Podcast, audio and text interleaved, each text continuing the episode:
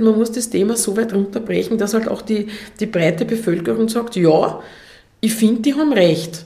Ich finde, das Klima kehrt geschützt. Da sehe ich Straßenkleber schon eher kontraproduktiv. Ich finde es ganz furchtbar, wenn man das jetzt beobachtet, dass die letzte Generation beispielsweise als Klimaterroristen bezeichnet wird. In anderen Bubbles ist Klimaschutz kein Thema oder wird verleugnet und die, das, der große SUV ist noch immer das Statussymbol. Und hinzu kommt, dass es eine internationale bzw. eine global koordinierte Lösung braucht.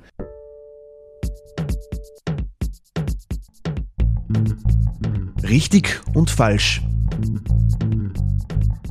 Der Podcast über politische Bildung. Von Zentrum Polis, Demokratie 21 und der Arbeiterkammer Wien. Hallo und herzlich willkommen zu dieser Folge von Richtig und Falsch, dem Podcast für politische Bildung. Mein Name ist Ambra Schuster, ich bin Journalistin und habe in meiner Arbeit fast täglich mit dem Klimawandel und seinen Folgen zu tun. Wir berichten über Brände und Umweltkatastrophen, Lösungsansätze und politisches Tauziehen. Und eben auch über die Klimaproteste von Fridays for Future bis zu den Klimaklebern. Fahren Sie, fahren Sie doch! Ist grün, doch! Eine Frechheit! Wir kennen sie, die Bilder von langen Staus und aggressiven Autofahrern. Diese spezielle Form des Klimaprotests hat im letzten Jahr ordentlich polarisiert. Aber was bedeutet das für die politische Bildung? Wie können Lehrkräfte die doch teils heftige gesellschaftliche Debatte sinnvoll abbilden? Und wie kann Widerstand als Basis demokratischer Errungenschaften vermittelt werden, wenn der Begriff heute teils negativ behaftet ist?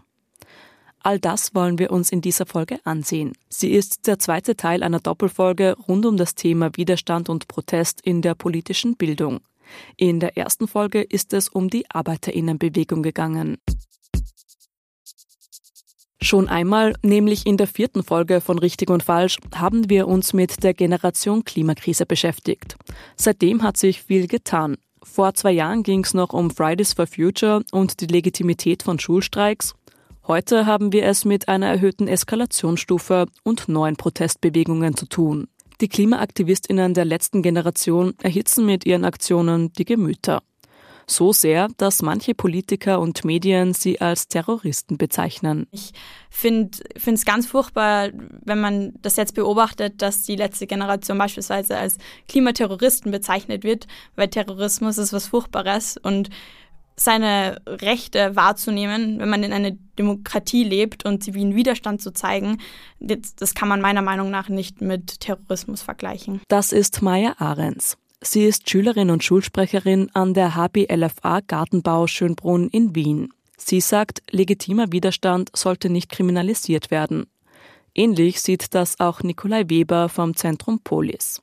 Er setzt die Aktionen der letzten Generation in einen historischen Kontext mit Hinweis auf die Verhältnismäßigkeit. Rückblickend lassen sich viele Formen zivilen Ungehorsams für uns als demokratische Gesellschaft als legitim bezeichnen. Also niemand würde auf die Idee kommen, das Frauenwahlrecht abschaffen zu wollen oder beispielsweise den, den Acht-Stunden-Tag in Frage stellen, wobei das ja bereits von einer Regierung vor nicht allzu langer Zeit geschehen ist. Aber das sind gesamtgesellschaftliche Errungenschaften, die ja auch unter anderem von sozialen Bewegungen mit Hilfe Mitteln des zivilen Ungehorsams erkämpft wurden. Und das würde man ja nicht mehr in Frage stellen. Und so wird man dann auch vielleicht in zwei, drei Generationen auf, auf diese Etappe der Klimabewegung schauen und wird dann ein Urteil fällen können, ob die Handlungen richtig waren oder vielleicht wird das äh, Urteil in die andere Richtung fallen und man wird sagen, es war nicht genug, man hätte noch viel radikaler sein können. Also das ist etwas, wo ich mit sehr viel Vorsicht hantieren würde, da ein ultimatives Urteil zu bilden, sondern einfach zu sagen, wir müssen uns die gesamte Situation anschauen. Und ich meine, das, worum es geht, ist ja auch sehr dramatisch. Da ist ein Sit-in im Vergleich das muss man dazu sagen, ist nach wie vor ein gewaltfreies Protestmittel und soll eben die Aufmerksamkeit erhöhen auf das Thema, weil die Klimabewegung den Schluss gefasst hat, dass Demonstrationen alleine in den letzten zehn Jahren bisher nicht genug gebracht haben. Also das ist ja auch etwas, was innerhalb der Klimabewegung intensiv diskutiert wird. Das sind keine leichtfertigen Entscheidungen. Ich kann mich tatsächlich noch ganz gut an eine Doku aus meiner Schulzeit über die Suffragetten erinnern. Ihr Protest galt als radikal. Sie haben polarisiert und ihre Forderungen wurden intensivst diskutiert. Aber rückblickend ordnen wir sie als legitim ein. Im Zuge der politischen Bildung wäre es wohl ein interessantes Gedankenexperiment, wie die heutigen Aktionen der Klimaschutzbewegung in 100 Jahren von den unterschiedlichsten Gesellschaftsgruppen eingeordnet werden. Maximilian Kaup hat 2023 seine Matura am Sport- und Musikrealgymnasium Salzburg abgeschlossen. Derzeit ist er auf Auslandszivildienst in Ghana, wo er das Fach Social unterrichtet. Die Debatte rund um die Klimakleber beobachtet er besorgt. Es gibt bei uns Parteien, die das ausspielen können. Und wir sehen ja in den Wahl Wahlumfragen, welche Parteien das sind. Es ist halt schwierig, wenn man einen großen Teil der Bevölkerung dann verliert, weil das, dann wird der ganze Wandel nicht funktionieren. Und da sehe ich Straßenkleber schon eher kontraproduktiv, weil viel geändert hat sich seitdem nichts, außer dass es Thema ist, wie wir mit den Straßenklebern umgehen und nicht, wie wir den Klimawandel stoppen. Das ist halt meine Einschätzung dazu. Und zu guter Letzt haben wir noch mit Christa Reitermeier gesprochen. Sie ist Integrationslehrerin an der offenen Mittelschule Dietmeiergasse und Umweltaktivistin der ersten Stunde. Und sie beschreibt etwas, das ich auch bei uns im Redaktionsalltag in den letzten Jahren mit Erstaunen beobachtet habe. Die Annahme, dass wir es hier mit einer Generation zu tun haben, in der alle für den Klimaschutz brennen, stimmt so nicht ganz. Ihrer Erfahrung nach sind die Schülerinnen und Schüler in Klimaschutzfragen viel heterogener, als sie dargestellt werden. Also ich habe so den Eindruck immer, wenn, wenn wir uns da in so Themen einmischen, die, die für Jugendliche wichtig sind, und das ist ein wichtiges Thema, weil das ist ihre Zukunft, dann, dann ist es für sie uninteressant, weil und die Lehrer das eh alles machen. Das das ist halt einfach auch Schule, ja. Da kommt vielleicht auch das, so diese, diese Schulfolie dazu, dass die dann sagen, ich finde das eher peinlich, wenn ich da mit meinen Lehrern auf der Straße bin. Oder wenn es um die Klimakrise geht, erleben wir in der politischen und gesellschaftlichen Debatte momentan die komplette Bandbreite. Von Verharmlosung und Verleugnung bis hin zu Panik, Weltuntergangsstimmung oder schlichtweg Resignation. Die Lage ist verzwickt, so viel ist klar. Nikolai Weber vom Zentrum Polis dröselt auf, warum wir uns ausgerechnet bei einem so drängenden Thema so schwer tun. Das ist die große Herausforderung des Klimawandels, dass es eben nicht auf den ersten Blick sichtbar ist. Es ist eben nicht vergleichbar mit einem Vulkanausbruch, den ich mit meinen eigenen Augen wahrnehmen kann. Das heißt, wir vertrauen darauf, dass Wissenschaftler und Wissenschaftlerinnen mit einer bestimmten Expertise diesen Sachverhalt mit Hilfe der Technologie, die ihnen zur Verfügung steht, richtig erkennen können und wir dann entsprechend unsere Handlungen danach ausrichten können oder vielleicht müssen.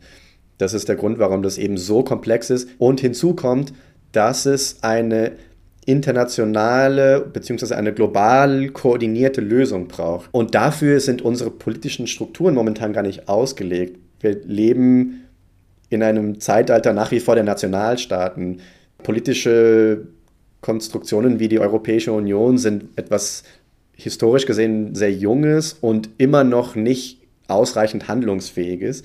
Und das ist eine Ausnahme global gesehen. Es gibt solche supranationalen politischen Konstruktionen eben nicht viele. Und das ist die zweite große Herausforderung, dass es die politischen Mittel dazu nicht gibt. Hinzu kommt die Frage der globalen Gerechtigkeit machen wir an dieser Stelle einen kurzen Exkurs zu Maximilian Kaup nach Ghana. Es geht um die Frage des Individualverkehrs. Man muss halt einfach sagen, die Leute hier wünschen sich nichts mehr, als so zu leben wie wir.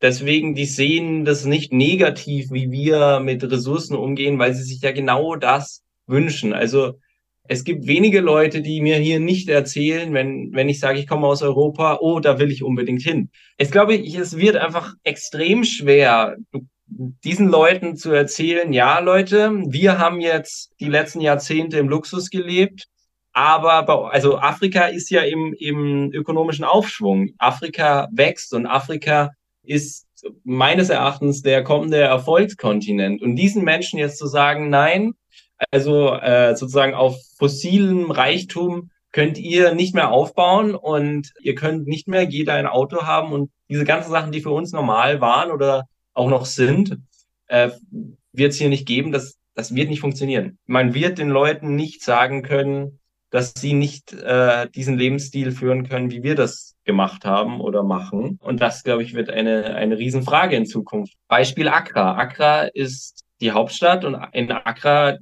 natürlich ist hier äh, sozusagen der Reichtum immer um die Regierung gebaut und in Accra haben die Leute das Geld, um Autos zu haben. Alle Leute, die halt ihr Geld aus dem Ausland kriegen, sind hier reich, ist ganz klar. Und diese Leute werden sicher nicht darauf verzichten, Auto fahren zu können. Dabei hat Ghana derzeit eine relativ gute Infrastruktur, was den öffentlichen Verkehr betrifft. Ein blühender Wirtschaftszweig, der auch ressourcenschonend und effizient wäre, sagt Maximilian Kaub. Öffentlicher Verkehr funktioniert mit Trotros. Trotros sind so Kleinbusse, wo dann teilweise 10, 12 Leute in so einen, wirklich, also eher in einen Van reingequetscht werden es gibt keine Trotro-Pläne oder Fahrpläne oder irgendwas, sondern es ist immer, es gibt einen Fahrer und einen Mate. Der Mate steht hinten und nimmt sozusagen das Geld an und äh, schreit aus dem Fenster, wo sie hinfahren.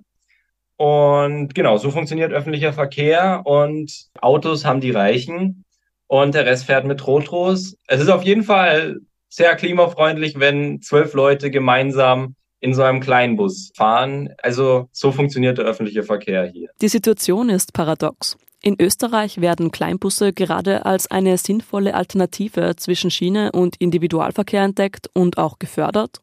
Gleichzeitig wird in Ghana und anderen Schwellenstaaten der Kleinbus gegen immer mehr Autos getauscht.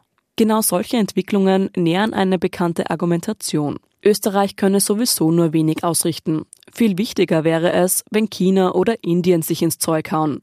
Hier hakt Nikolai Weber ein. Es braucht letztendlich, das ist absolut richtig, eine international koordinierte Klimapolitik. Ein einzelnes Land kann da wenig ausrichten. Gleichzeitig müssen aber alle Länder an einem Strang ziehen. Das heißt, Österreich ist ebenso relevant wie China. Auch Österreich hat CO2-Emissionen. Insofern hat Österreich auch einen, eine Teilverantwortung.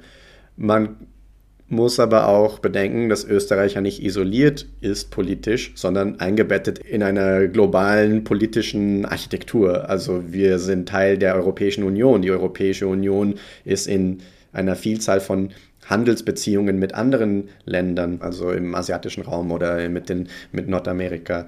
Und das sind komplexe, langwierige politische Prozesse, aber die müssen angepackt werden. Vielleicht muss man da eben klein anfangen, aber es muss irgendwie ein Anfang gemacht werden und der wurde ja auch schon gemacht. Dass es einen Anfang gibt und überhaupt eine Klimaschutzpolitik, hat vor allem auch damit zu tun, dass es einen breiten zivilgesellschaftlichen Druck gegeben hat und immer noch gibt.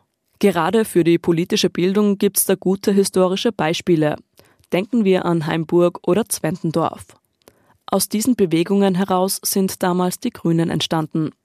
Heute, gut 40 Jahre später, sitzen sie in der Regierung. Das Bohren der dicken Bretter braucht Geduld und Energie.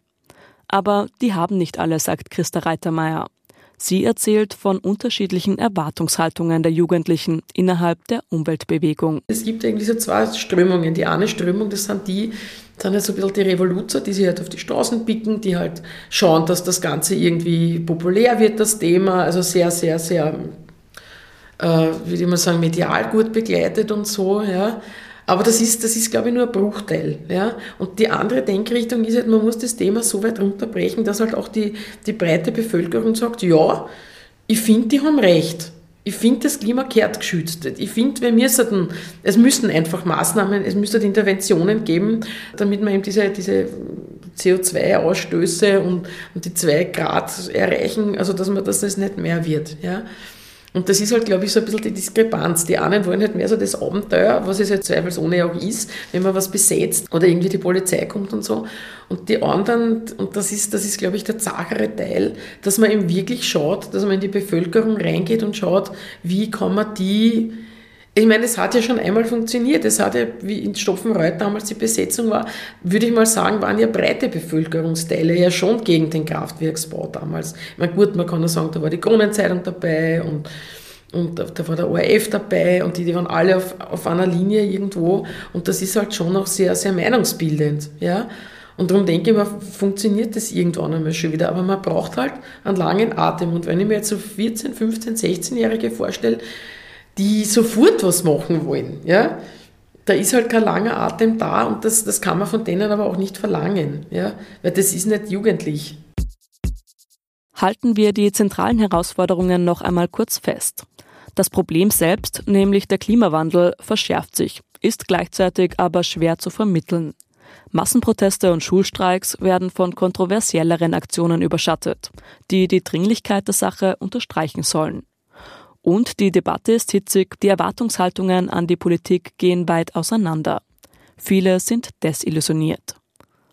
Wie die Schule auf all das reagieren soll?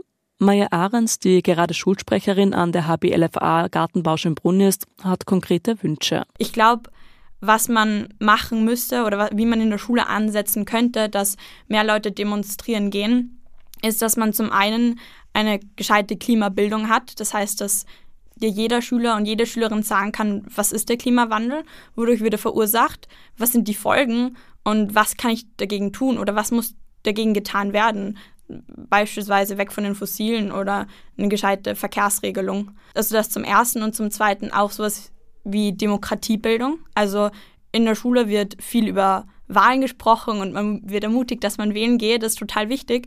Aber dass sowas wie ähm, Demonstration und ziviler Widerstand wird viel zu wenig beleuchtet. Also es wird vielleicht mal kurz erwähnt und man redet über, die, über das Frauenwahlrecht und die Suffragetten, aber es fehlt so ein bisschen der Bezug zum Hier und Jetzt. Es wird zu wenig beleuchtet, welches Potenzial in Demonstrationen liegt. Mehr Aktualitätsbezug also und eine Demokratiebildung, in der nicht nur Wahlen als demokratisches Instrument vermittelt werden.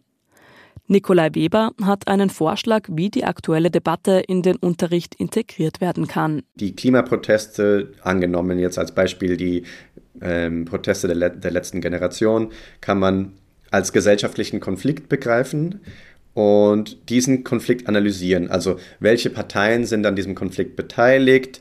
Welche politischen oder ökonomischen Interessen vertreten diese verschiedenen Parteien innerhalb dieser Diskussion. Da kann also zum Beispiel eine Diskursanalyse gemacht werden, da kann man sich Medienausschnitte oder Zeitungsartikel anschauen. Man kann schauen, welche Argumente werden auf beiden Seiten verwendet.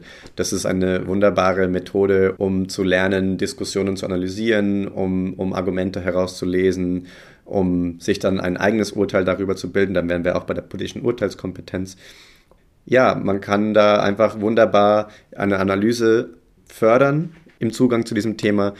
Und da muss man also gar nicht überhaupt nicht eine eigene Meinung irgendwie mit einbringen. Das, es geht dann einfach nur darum, dass ich diese Analysefähigkeit fördere. Lehrkräfte können das Interesse am Thema nutzen, um generelle Prinzipien der politischen Bildung zu vermitteln.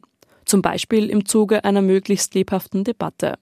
Schließlich sollen Schülerinnen und Schüler sich am Ende in einer komplexen Welt orientieren können. Wenn man das noch nicht darin geübt ist, ist es ja schwer auszuhalten, weil man sucht ja nach der, nach der Lösung sozusagen, wenn man über ein Thema diskutiert.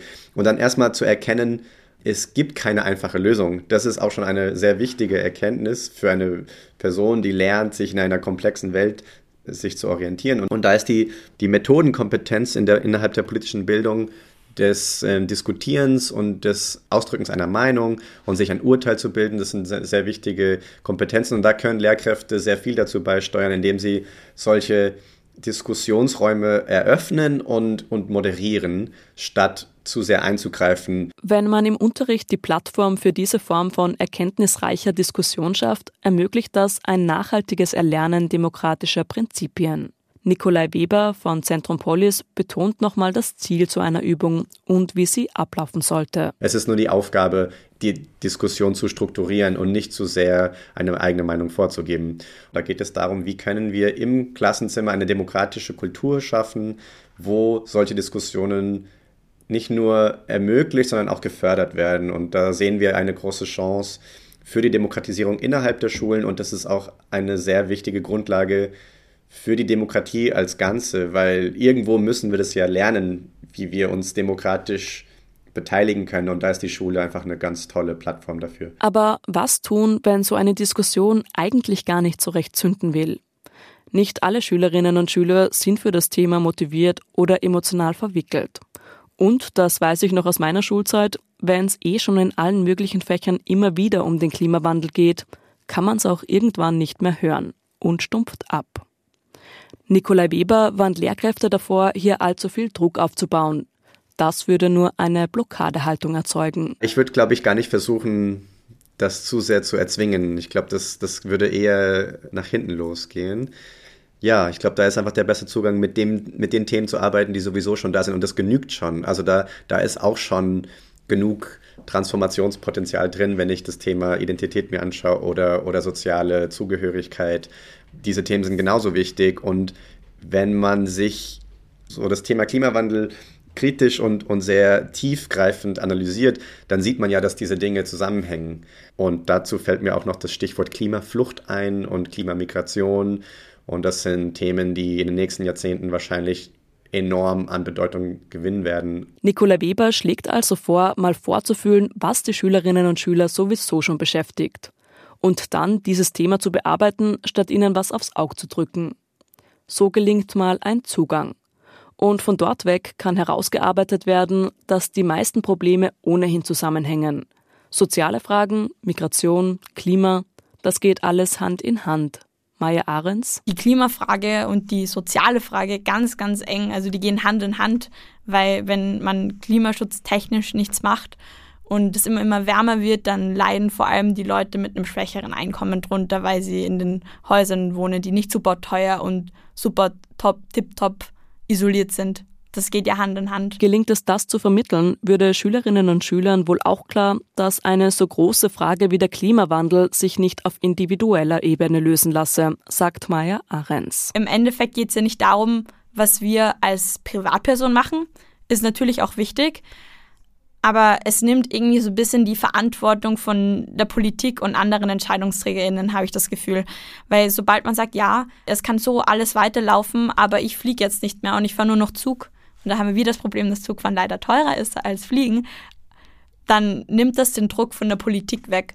Und nicht umsonst hat, also dieser ökologische Fußabdruck ist ja in aller Munde und was machst du dagegen, dass der nicht so groß ist?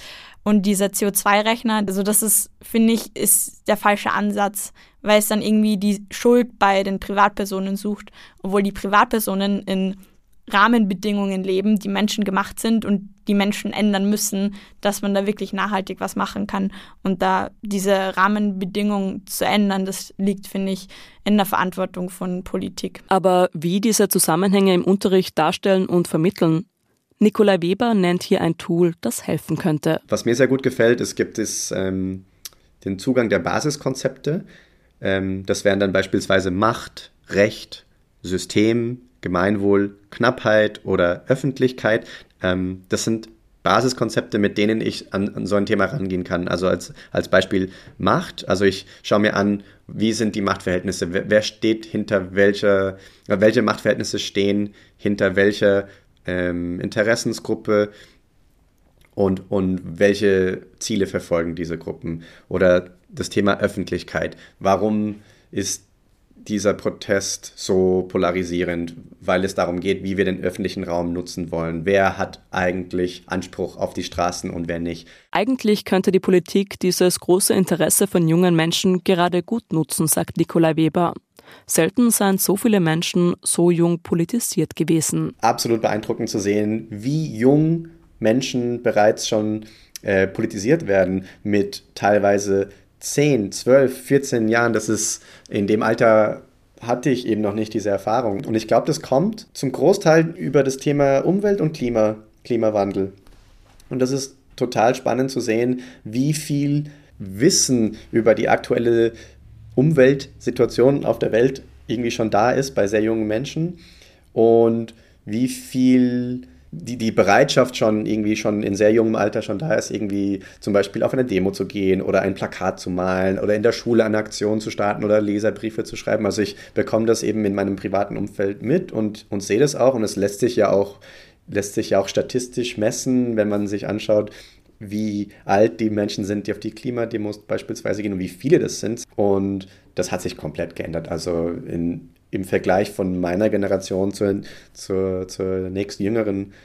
Und das ist, glaube ich, großartig. Maximilian Kaup sieht das mit ein wenig Abstand vom Schulbetrieb und auch von Europa ein wenig anders. Er selbst sei ein Beispiel dafür, dass man nicht voreilig von einer Generation sprechen sollte. Ich war auch bei den Demos dabei und ich war da sicher an vorderster Front in meiner Schule, dass wir da mitmachen. Was ich aber immer kritisch gesehen habe, dass äh, manche Lehrer und Lehrerinnen sozusagen es als äh, vorausgesetzt gesehen haben, dass unsere Generation äh, Klimaschützer sind.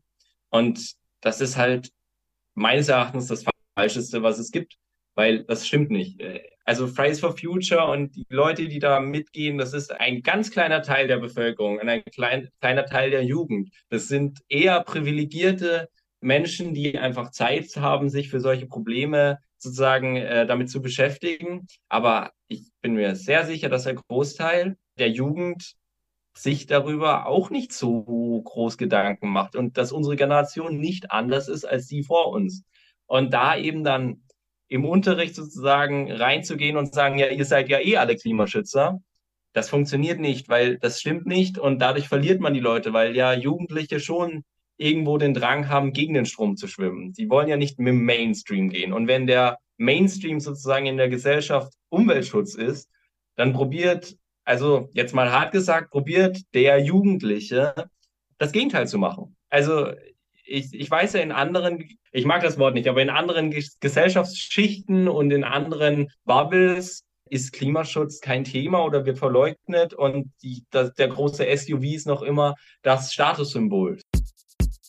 Fassen wir kurz zusammen. Es gibt nicht die Jugendlichen, die sich alle für Klimaschutz interessieren. Sie sind in ihren Einstellungen so heterogen wie die Gesellschaft selbst. Lehrkräfte sind also gut beraten, am Wissen, den Einstellungen und den Themen, die die Schülerinnen und Schüler bewegen, anzuknüpfen und von dort weg Zusammenhänge zu erarbeiten. Um Umweltpolitik vermitteln zu können, müsse man sie erst einmal verstehen, ist Christa Reitermeier überzeugt. Für Schülerinnen und Schüler brauche es auch sprachlich mehr inkludierende Momente. Wie dieses Fridays for Future so losgegangen ist, da gab es ja am am Heldenplatz immer so, so Lectures haben sie das genannt. Ja. Das sind dann immer so irgendwelche Leute von der Uni in weißen Mänteln gestanden und, und sie, sie sind ja sehr auf seriös und nicht auf so, wir sind jetzt so die Angerissenen, sondern das ist ja schon sehr seriös vonstatten gegangen und, und die sollen ja nichts versäumen in der Schule, das war ja ganz wichtig. Aber ich habe mir dann wirklich manchmal gedacht, also wenn ich da jetzt mit, mit den Schülerinnen und Schülern, die ich jetzt gerade unterricht, hergehe, ich meine, die, die verstehen Bahnhof, ja, die fangen damit nichts an. Man müsste das Thema vielleicht so weit runterbrechen, dass es das auch irgendwo in einfacher Sprache gibt, zum Beispiel jetzt. Ja. Also ich meine, ich arbeite als Integrationslerner, ich arbeite inklusiv, dass man das Wort auch einmal unterbringt. Ja. Und ich denke mal, Inklusion hat auch damit zu tun, dass ich, dass ich einen, einen Inhalt so weit runterbreche, dass wirklich alle mitmachen können. Ja. Also allem im im, im, im Nachhaltigkeits-, Umweltschutzbereich, ja, auch da denke ich mal, ist es, ist es ein Thema. Abschließend erzählt Christa Reitermeier von einem Positivbeispiel für inkludierende Vermittlung von Naturschutz. Es hätte Potenzial, auch das Interesse von den Schülerinnen und Schülern zu wecken, die sich bis dato noch nicht engagiert haben. In einer Volksschulklasse haben die ein bestimmtes Stück vom Machfeldkanal beobachtet, ein ganzes Jahr lang. Was gibt es dort für Tiere? Wie schaut es in den Jahreszeiten aus? Wann tun wir den Mist aufglauben, also solche Sachen. Ja. Und ich glaube, wenn man, wenn man irgendwie zu, zu ein Stück Land so, so also eine Beziehung aufbauen könnte, ja, und das, das können alle Kinder, also alle Schülerinnen, alle Schüler, egal ob die jetzt Bildungsbürger sind oder eben nicht. Ich glaube, wenn, wenn man da so eine emotionale Bindung aufbaut, dann fühlt man sich verantwortlich für das Stückerl. Und das, das geht mindestens ein Schuljahr. Einmal in der Woche geht man dorthin, beobachtet das, zählt einmal die Fische, wie viel Fisch sieht man im Wasser, ich habe jetzt einen Bezug zu dem Stück Land und ich möchte, dass das geschützt wird. Ich will nicht, dass das irgendwie versiegelt wird, sondern da möchte ich mir meine Schmetterlinge anschauen können. Da lerne ich auch sehr, sehr viel, was, also über, über Tierarten, über, über Ökologie und so, ja, was in der Schule ja, in den Schulbüchern ja sehr trocken einfach rüberkommt. Aber da hätte es praktisch. Mit der Vermittlung von Umweltschutzthemen könne man nicht früh genug starten, sagt Nicola Weber. Und sie solle auch bis zur Matura nicht aufhören. Also in der Volksschule kann man schon ähm, sehr wohl darauf aufmerksam machen, dass es eine Umwelt gibt, dass es wichtig ist, die, die Natur zu schützen, dass, dass es andere Lebewesen gibt, die auch Raum brauchen zum Leben. Das ist Kindern schon sehr bewusst. Ich glaube, das ist auf jeden Fall auch schon in dem Alter möglich, das zu vermitteln. Und in höherem Alter kann man dann weiter in die Tiefe gehen, kann man dann wissenschaftlichere Zugänge wählen. Und das ist ja auch sehr spannend, weil man da ja sehr gut verschiedene Naturwissenschaften irgendwie mit einbeziehen kann. Da kann man die Chemie mit einbeziehen und die Physik und die Biologie. Und das ist, glaube ich, dann auch spannend für junge Menschen, die gerade die Welt anfangen zu begreifen, dass diese verschiedenen Fächer auch sehr eng verzahnt sind miteinander. Und ja, wenn es dann ins höhere Alter geht, beispielsweise in der Sekundarstufe 2, da kann man dann analytischere Zugänge wählen, die vielleicht für jüngere Lernende noch nicht geeignet sind. Halten wir also fest. Es ist richtig, dass die aktuelle Klimadebatte polarisiert und das Problem an sich enorm komplex zu erklären ist. Aber genau deshalb bieten sich viele unterschiedliche Zugänge zum Thema an. Von den Protesten über soziale und globale Aspekte bis hin zu praktischen Übungen in der Natur. Es wäre falsch, diese Zugänge nicht zu nutzen. Eine Debatte, die so kontrovers in der Gesellschaft geführt wird, sollte auch im Unterricht geführt werden. Die politische Bildung kann so die Diskurskultur stärken und entpolarisierend wirken. Das war's mit dieser Folge von Richtig und Falsch. Redaktion Patricia Klatschik, Nina Schnieder, Karl Schönswetter und Ambras Schuster. Auch die nächsten Folgen bauen auf Erlebnissen und Fragestellungen von Lehrerinnen und Lehrern auf. Erzählt mir von euren Erfahrungen und Befürchtungen, wenn es um politische Bildung in eurem Unterricht geht. Schreibt mir eure Anregungen und Feedback an podcast.politik-lernen.at. Wenn euch das Format gefallen hat, empfehlt den Podcast gerne weiter. Wer mehr mit politischer Bildung arbeiten möchte, findet weitere Angebote beim Zentrum Polis und der Arbeiterkammer Wien. Alle Infos dazu sind in den Show Notes. Mein Name ist Ambra Schuster. Ich bedanke mich fürs Zuhören und freue mich, wenn ihr nächstes Mal wieder mit dabei seid.